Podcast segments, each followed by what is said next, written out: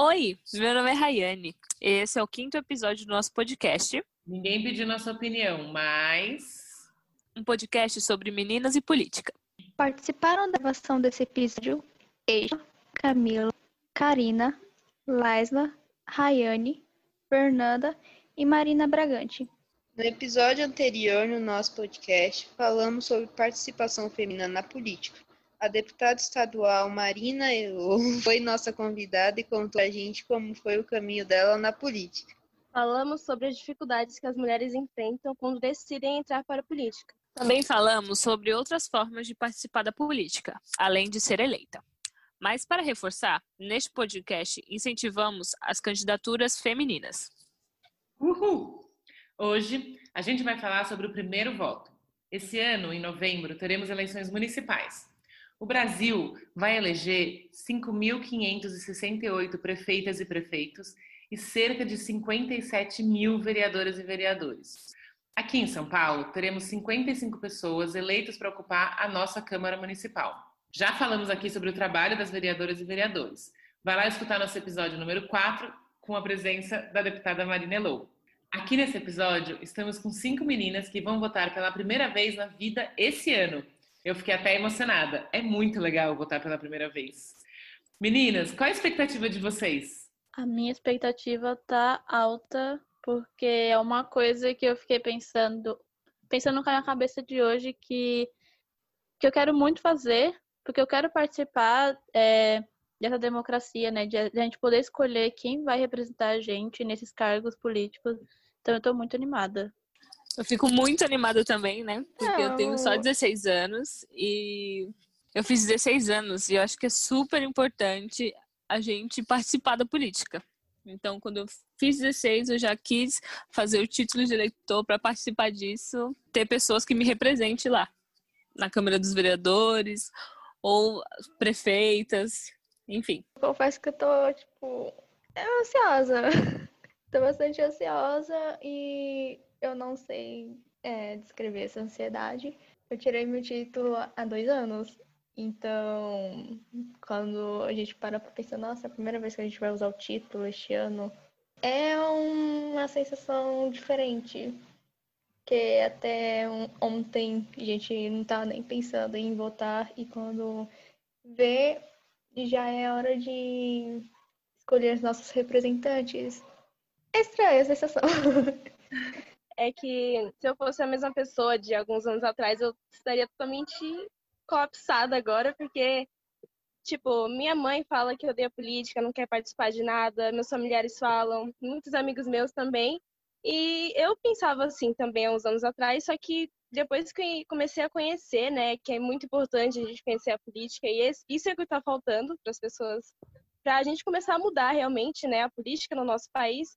Depois que comecei a conhecer, eu vi que realmente eu precisava entrar no mundo da política se eu quisesse ver alguma mudança e não ficar reclamando dos políticos, sendo que eu, se eu estiver desinteressado na política, não vai mudar absolutamente nada da, da minha realidade, né? Então, esse ano que eu vou voltar, eu tô nessa expectativa. Eu sei que é uma responsabilidade muito grande, só que, como eu falei, né, esse meu pensamento mudou em relação à política. Antes eu odiava totalmente. É, e hoje eu estou sempre, busco sempre estar antenada e querendo saber de tudo, em busca né, das melhores opções. Olá, Isla. E o que, que fez você começar a gostar de política ou entender que era importante se aproximar? Ah, se eu não me engano, foram nas aulas de filosofia e sociologia. A professora começou a falar sobre isso e também eu fui estudando sobre, né, algumas coisas do passado, por exemplo, o golpe de 64. Então a gente vai vendo, sabe, esse, o passado e, e a gente aprende com os erros, né? É o que, o que geralmente deveria acontecer. E quando a gente vê que ao invés de evoluir, a gente está retrocedendo, isso fica mais, sabe, pesado, essa responsabilidade fica ainda maior. Porque eu tenho consciência de que se eu, sei lá, não me interessar, e se as pessoas não se interessarem, não vai acontecer nenhuma mudança. Então, isso que me fez, sabe, evoluir esse pensamento em relação à política. Legal. Eu concordo Muito super com o que a Liza falou.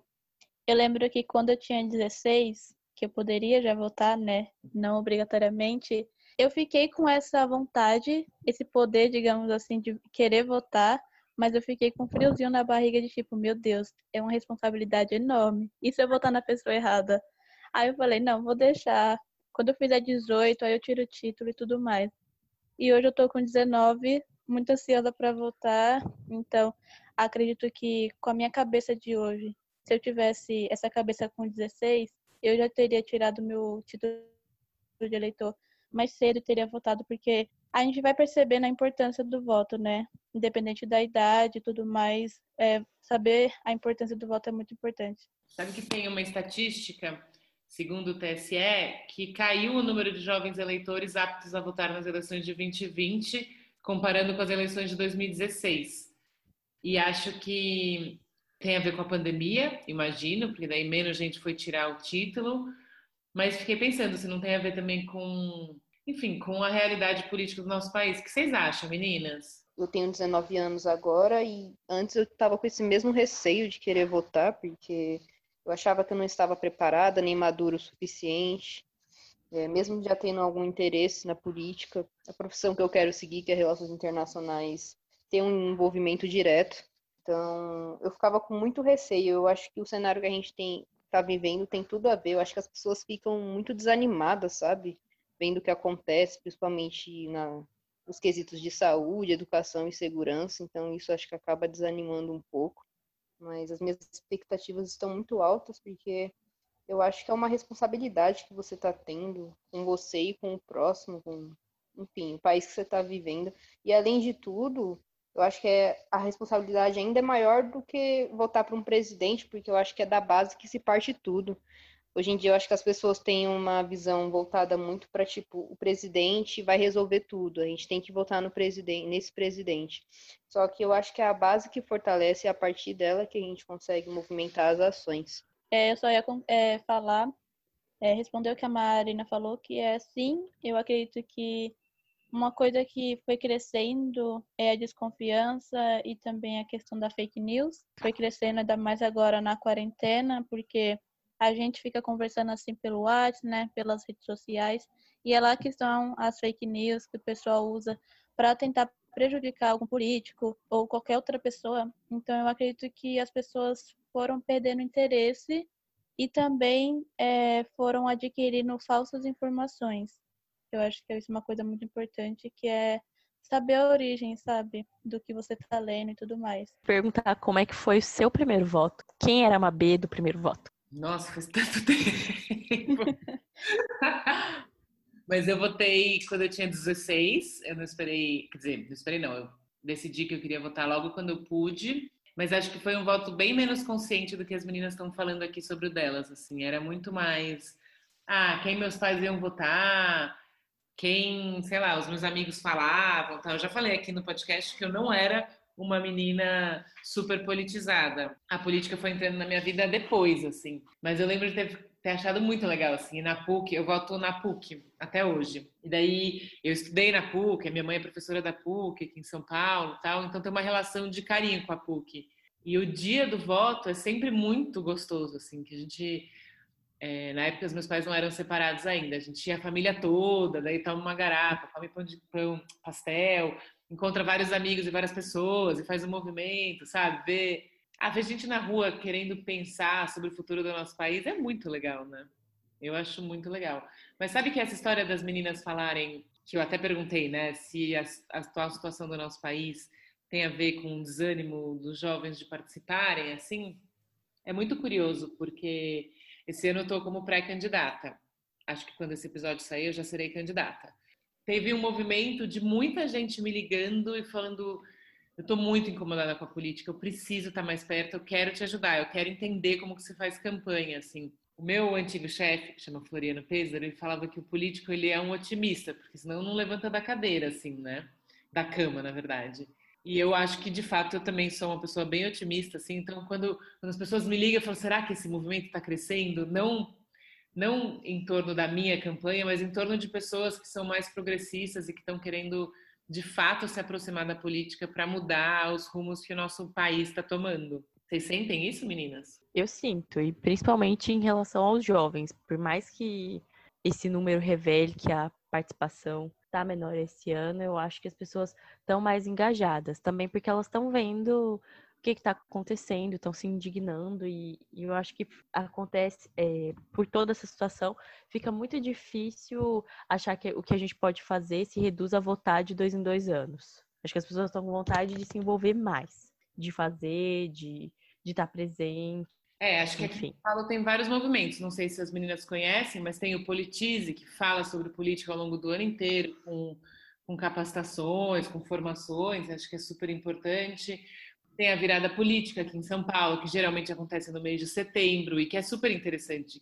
Um monte de jovem voluntário que se organizou para falar sobre política de diferentes perspectivas, né? não necessariamente do voto apenas, mas também de como a gente se relaciona com a política, qual é o papel da política, como é que a gente participa de outras formas para garantir discussões importantes na nossa cidade, no estado, no país, considerando como é que a gente quer viver, né? Vocês conhecem, meninas, a virada política? Não conheci até agora, mas eu fiquei bastante interessada. Só o politizando mesmo, que eu já tinha ouvido falar na página. Legal.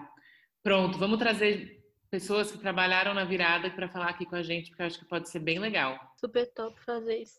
Eu queria falar rapidinho. Esses dias eu fui fazer uma enquete, né, no meu Instagram para falar sobre política. E uma das perguntas era justamente isso. Os jovens de hoje se interessam pela política? 71, 71% das pessoas falaram que não e 27, 29% falaram que sim. E eu fiquei pensando, eu fiquei, meu Deus, gente eu vou ter que fazer alguma coisa para mudar isso, sabe? Quando a gente, por exemplo, esse podcast, por exemplo, é um movimento político, querendo ou não, é um movimento político. Então, é, apresentar para a pessoa, sabe, fazer com que eles se interessem, porque não é qualquer podcast esse aqui, vamos ser sinceras, e eu acredito que muitos jovens vão gostar. Então, é uma forma de trazer os jovens para a política e mostrar que, igual eu falei no primeiro episódio não é um bicho de sete cabeças. Política é você faz a sua própria política. Boa, Camila. Quando eu pensei em fazer a reunião com as meninas para discutir a minha campanha e pré-campanha, foi muito por isso, assim, de que a política não precisa ser entendida como distante da gente e difícil de entender, porque ela, a, gente, a gente pode ir começando a se aproximar, e a ideia de encontrar com vocês para falar sobre isso era justamente essa, assim, ter meninas acompanhando a minha jornada como candidata, que também é para mim uma novidade, porque é a primeira vez que eu vou sair, que eu estou saindo candidata, eu achei que ia ser muito legal, ia ser uma forma concreta de poder aproximar mais meninas da política. E eu acho que além de falar com jovens, é interessante falar com os familiares, seus amigos, né? Já que eles estão ao nosso redor e querendo ou não, pelo menos eu cresci ouvindo meus pais falando sobre política, então, em quem iam votar, quem era o melhor para o cargo. Então, querendo ou não, eu tenho essa influência de tipo, ah, tal partido fez isso, isso com o nosso país e tudo mais. Mas eu acho que também é importante, que é o que eu estou fazendo, pesquisar individualmente os candidatos e ver o que, é, qual deles me representa. Então, por exemplo, eu quero fazer certa mudança aqui no Brasil, então quem vai, pode me representar nessa mudança, sabe? Super. E como é que vocês vão estudar para saber quem vão ser seus candidatos e candidatas? Tô, vou procurar por todas as propostas eleitorais e ler cada uma para chegar a um consenso, falar assim, ah, é esse então. E o que, que é importante de... para você, Ishla, na hora de decidir quem que vai ser sua candidata? Antes de tudo, a questão social na, no trabalho das vulnerabilidades, é. a questão educacional e também a questão da acessibilidade social quanto física, porque ah, quando a gente caminha pelas ruas de São Paulo, a gente não vê uma certa acessibilidade e muitas vezes existem pessoas com mobilidade reduzida que precisam depender do auxílio de outras pessoas ou arriscar as próprias vidas para caminhar nas ruas. Legal. Porque as próprias calçadas não possuem estrutura para elas. Então, para você, o importante é entender a pauta das candidatas e candidatos. Se elas têm a ver com, as, com o que você imagina para a cidade. Exato. Alguma de vocês tem outro, outro critério para definir em quem que vocês vão votar? Eu acho. Pode falar? Pode, claro. Eu acho que na atuação, né? Tipo, quando a gente vê uma injustiça acontecendo no Brasil, por exemplo, e um candidato fica neutro, a gente já sabe que, né, quando acontecer de novo, se ocorrer, aquele candidato não vai estar tá representando a gente porque ele está numa situação de injustiça, ele está escalando e não se posicionando. Eu acho que é muito importante a gente perceber o que esse candidato está fazendo hoje para mudar, mesmo que ele não seja candidato agora, mas igual você, você é pré-candidata a vereadora e você já está fazendo um trabalho, você se posiciona sobre as, as coisas que estão acontecendo hoje. Então é muito importante a gente ver o que está rolando agora também. Não só no que o candidato está pensando em fazer, que é muito importante. E a relação com o partido, para vocês é importante? Ou vocês olham mesmo a pessoa? Eu vou dizer que eu olho mais a pessoa. Eu não sei se tem, não pode falar isso, mas na última, na última eleição que foi para presidente, o partido contou. Então eu acredito que eu mesma, além disso, é, do que as meninas falaram, eu acredito que também a interação do político com o público. Tentar trazer mais as pessoas da cidade para, como eu posso dizer, ajudar, talvez, dar opinião, sabe? Ouvir os, a população. Para você, que uma candidata escute a população, é isso? Isso, porque, para ser sincera, eu não sinto isso em alguns. Eu não sinto que, por exemplo, se eu mandar alguma mensagem, um e-mail, eles vão falar assim, ah, ok, vão é, me retornar, sabe, dar um feedback. Então, acho que é importante isso, porque também faz a gente se sentir parte da política. Falar, eu votei em você, eu te elegi, então vamos lá, é uma troca, sabe? Uhum. Então, você acha que os, os, políticos têm que ser acessíveis à população? Isso. Seja na campanha, seja depois de eleitos. Sim, sim, acredito tem. nisso. E você, Karina? Bom, eu concordo tudo, com tudo que as meninas ressaltaram e gostaria de acrescentar a parte, digamos que o histórico dos candidatos, tipo, aonde eles já atuaram, sabe? Quais são os propósitos dele, deles já antes deles se candidatarem agora? E para além disso, principalmente no cenário que a gente está vivendo de pandemia, saber do envolvimento dele com a ciência, com a pesquisa, com as universidades em si, porque eu acho isso muito importante. Porque agora, por exemplo, a gente vê muito as pessoas se questionando, né?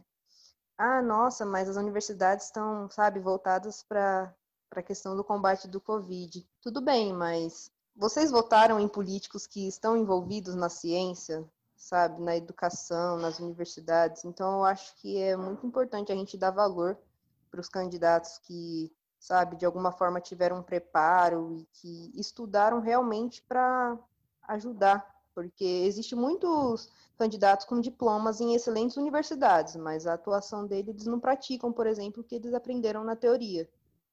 Então, assim, eu acho muito importante olhar por esse lado também. Sabe que escutando você falar, eu lembrei que tem uma uma mulher maravilhosa que chama Loreni, ela é vereadora em Taubaté e é pré-candidata a prefeita agora esse ano. E na primeira eleição dela, na primeira campanha dela, o que ela fez na eleição, na, é, o que ela fez na eleição foi ela imprimiu o currículo dela e foi entregando no farol e para um monte de gente falando, olha, esse aqui é meu currículo, eu estou te pedindo um emprego, porque eu estou concorrendo para uma vaga de emprego aqui na nossa cidade. Que é um pouco isso que você falou, assim, né? Qual é o histórico? Quanto que a pessoa se preparou para isso? O que, que ela já já viveu. Eu achei muito boa essa sacada da Loreni, assim, de por dois motivos. Um, porque mostra o que, que ela fez e como ela se preparou porque ela estava para o cargo que ela estava concorrendo. E dois, porque também deixa claro que os políticos eleitos e as políticas eleitas estão trabalhando para a população, né? Eles têm, eles são servidores da população e essa é uma relação que a gente poucas vezes lembra, assim, de poder entender que os políticos de fato têm que trabalhar para a população e não por interesses específicos, né? Exatamente. E você, Laisla? Aí eu super concordo com o que a Karina falou. É, eu acho super válido, sim, é, analisar mesmo o histórico do candidato, até porque na televisão muitas vezes tem os rostinhos bonitos, entre aspas, né? E o, como é que fala? Os discursos bons, só que na, na teoria, porque na prática a realidade é diferente, né? A gente sabe que na política tem esse jogo mesmo de falar bem e tal, só que é bom a gente ter essa análise mesmo do histórico do candidato, do onde ele estava participando, onde ele atuou, onde ele está atuando, ou como ele pretende atuar, porque isso já deixa mais claro para a gente, né? Sobre. Deixa mais claro e faz a gente. Ai, como é que se fala? Perdi a palavra. Ter mais certeza no nosso voto, sabe? Saber em que a gente está votando. Essa é a realidade. Saber em quem a gente vai votar. Então a gente já falou dos critérios que a gente faz. Ah, vocês vão votar com a família de vocês? É uma escola perto? Vocês vão a pé? Como que vocês estão imaginando assim o primeiro, o primeiro, o dia do primeiro voto de vocês? Eu acredito que eu vá com a minha família, porque minha mãe fez questão de me colocar também junto para eu não me perder. então, eu tô animada com isso. Eu não sei, sabe? Eu não sei nada do que vai acontecer. A única coisa que eu sei é que eu tenho meu título de eleitor já. Que legal. Então, assim, vai ser tudo, tudo surpresa, digamos assim, né? Sabe por fotos como é, mas tô animada. E vocês têm o título de eleitor é, físico ou virtual, o aplicativo? Eu tenho físico. Eu eu também. Eu também tenho físico. O meu é físico. O meu é virtual. Tô mais descolada que vocês, hein, meninas? Tá bom. E vocês acham que vocês vão conversar com os seus familiares e amigos, assim, sobre as candidatas, os candidatos, pensar junto? Ou vai ser uma coisa mais individual?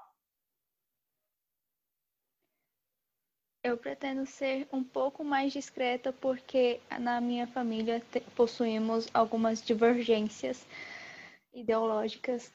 então, eu acredito num, num ponto, minha família em outro ponto, então isso já causou muita discussão. Já fui chamada de petista, mas eu não sou. E, e isso, tipo, quebra um pouco. Então, é, esse, é por esse motivo que eu prefiro manter um pouco a. Esqueci a palavra. Mas acho que vocês entenderam um pouco mais a. Ser um pouco mais discreta. Isso! É, eu, por outro lado, eu acho super válido ter discussões. Aqui em casa mesmo a gente sempre tenta, por exemplo, sai alguma notícia, a gente começa a comentar e vai debatendo. Eu acho muito válido, mas, por exemplo, combinar voto, não sei se seria isso, mas falar tipo assim, ah, eu vou votar em tal pessoa, aí não. Mas discutir sobre política, por exemplo, analisar os candidatos, eu acho super válido falar com amigos e família. Ainda mais amigos que não são interessados na política e falam, ah, vou votar em qualquer um. Aí você fala, não, senta aqui, vamos conversar, eu vou te apresentar quem está sendo candidato, sabe? Acho importante isso. Sabe que tem uma coisa muito importante para vocês, e para vocês e para todo mundo. Quando você gosta de uma candidata ou de um candidato, você decide o seu voto, você precisa pedir mais votos para essas pessoas, para o majoritário e para o proporcional. Então, para a prefeita e para as vereadoras. Porque é muito difícil ser eleito, precisa de muito voto. Então, eu aconselho a vocês que se vocês quando vocês decidirem em quem vocês vão votar, sai pedindo voto para todo mundo, assim, até para o poste a gente brinca de pedir voto. Mas tipo, vai na padaria, pede voto, vai não sei aonde, pede voto durante durante a campanha, porque é muito voto que precisa para ser eleito. E é muito difícil conseguir falar com todas as pessoas. Então, quanto mais a gente puder ajudar as candidatas e candidatos que a gente achar que merecem estar sentadas na cadeira da vereadora ou da prefeita, é super importante. Hashtag fica a dica. Não sabia disso. Vou ter que preparar minha apresentação de PowerPoint já, então. Não, fora que as pessoas principalmente para vereador, elas deixam para a última hora. Muita gente deixa para a última hora a escolha do, do candidato. E é um absurdo, porque no final das contas, é a pessoa que vai fazer as leis que vão influenciar a gente de forma mais direta no nosso município. Então, é muita responsabilidade, não dá para deixar para a última hora, né? Então, fora que nas últimas eleições eu sempre trabalhei com política, né? E daí eu tinha muito orgulho do, do, do candidato e depois da candidata que eu escolhi votar, então é muito legal, porque você, você não está pedindo para a pessoa votar, você está oferecendo uma solução para ela que é tipo, ó, oh, eu já estudei, essa pessoa eu confio, eu gostei, eu acredito nas pautas, sei lá, qualquer, qualquer motivo pelo qual você decidiu em quem você vai votar. E muita gente fica agradecido, porque de fato as pessoas não estão acostumadas a estudar. Então, ter uma indicação de alguém que a gente confia, que a gente gosta, faz muita diferença na vida das pessoas ali nos últimos 15 dias antes da eleição. Bom, Concordo, Marina. Aqui em casa funciona dessa forma. Que como só eu e minha mãe, minha mãe fala, filha, eu não tive a oportunidade de fazer faculdade, eu não conheço muito bem. Será que você poderia me ajudar? Você poderia me apresentar? Porque eu não quero votar em qualquer pessoa e pronto, sabe? Eu vejo que você fica estudando sobre os candidatos e tal. E aconteceu isso ano passado, ainda não votava, mas ela me pediu ajuda para para apresentar, né, para ela conseguir votar. E eu acho isso muito importante que você falou porque mostra, né, pra gente que realmente é isso. Eu, sei lá, eu acho que as pessoas hoje em dia não focam muito na base. Eu gosto de ressaltar isso porque, como você mesmo, como a Fernanda, na verdade, disse, as pessoas deixam, tipo, vereadores, sei lá, deputados muito pra última hora, assim, sabe? Às vezes é um papelzinho que a pessoa pega na rua e vota. É triste dizer isso, mas é verdade. Eu vejo muito principalmente pessoas assim mais idosas, sabe, assim, mais velhas, eu vejo que é a partir de um papel, então as pessoas têm que entender a importância da base, porque é a partir da base que acontecem as ações, sabe? E é isso. falando em papel na rua, eu já estou prevendo que a minha rua vai virar um lixão. Porque é, o local de que eu vou voltar é praticamente 50 metros da minha casa. Porque tem uma escola aqui, então vai ser nessa escola. Vai ter tanto papel que já nem quero imaginar. é, será que vai ter muito? Porque essa eleição é no meio da pandemia, eu tô muito pensando isso, como é que será que a gente vai fazer nessa eleição? Mas acho que isso é tema para um outro episódio. Só queria falar que eu achei muito legal que a gente discutiu aqui sobre democracia, sobre eleições, campanha, de um jeito que é que faz com que a gente possa ter orgulho do nosso movimento dentro da democracia e não ficar com vergonha de falar sobre política e achar que é chato, porque quanto mais a gente puder participar das decisões e dos movimentos políticos e não só no ano de eleição, melhor vai ficar o governo e mais próximo da gente o governo vai ficar. Então é isso, meninas. A gente se vê a semana que vem para falar sobre a vida depois da pandemia. E se você quiser discutir alguma coisa que ninguém pediu sua opinião, mas você tá doida para falar, manda mensagem pra gente no nosso Instagram, arroba Meninas e Política. Gente, agora é hora das nossas sugestões. É, eu vou começar. A sugestão de hoje é o Guia do Voto e Eleições 2020, feito pela, pelo Programa de Cidadania da Votorantim. E é um guia que faz um, um apanhadão sobre informações é, de quantos eleitor, de quantos prefeitos, vereadores a gente vai eleger esse ano, sobre informações básicas de como votar e qual, qual a importância dessas pessoas que a gente vai votar para a política, o que, que faz o vereador, o que, que faz a vereadora, o que, que faz a prefeita. Fica aí a dica para vocês que querem estudar bastante antes de votar. E agora, acho que eu vou chamar a Karina para ela dar a sugestão dela. Gente, a minha sugestão é um filme chamado A Onda. Ele é um filme super interessante que retrata bem o cenário atual que a gente está vivendo, no qual as pessoas se baseiam muito nos eleitores a partir de idolatrias. Então, esse filme retrata muito, principalmente sobre o fascismo, e eu acho que é uma boa indicação. É, a minha indicação de hoje vai ser um movimento que se chama Movimento Vote Nelas. Você pode encontrar no arroba Vote Nelas no Instagram. E é um movimento criado para apoiar mulheres na política, para trazer mais mulheres na política, porque, vamos ser sinceros, eu acredito que a gente está precisando. E também é, o movimento ele tenta entender por que, que na política hoje em dia, até hoje, na verdade, a maioria é homem, sabe? E é importante lembrar que uma das fundadoras é a Marina Low. Ela já fez, é, já gravou um episódio aqui com a gente, então eu acho super interessante. A minha indicação é a série The Good Wife, que tinha na Netflix, mas é, não sei o que aconteceu. Porém, vocês podem encontrar na, no Globoplay. É, a série fala sobre uma mulher que é advogada, tenta se reerguer após o seu esposo, é, que é um promotor, é, viver uma vida de escândalos. Por exemplo, ele É, são escândalos cabulosos, eu não vou ficar dando muitos detalhes. Mas é, esses escândalos acabaram com a vida dela e ela precisa se reerguer. E a série aborda sobre isso, sem contar que dá alguns detalhes sobre o meio político. A minha indicação é o documentário Django, que ele fala sobre a passagem política do ex-presidente João Goulart, e a gente encontra ele no YouTube também, bem fácil de encontrar.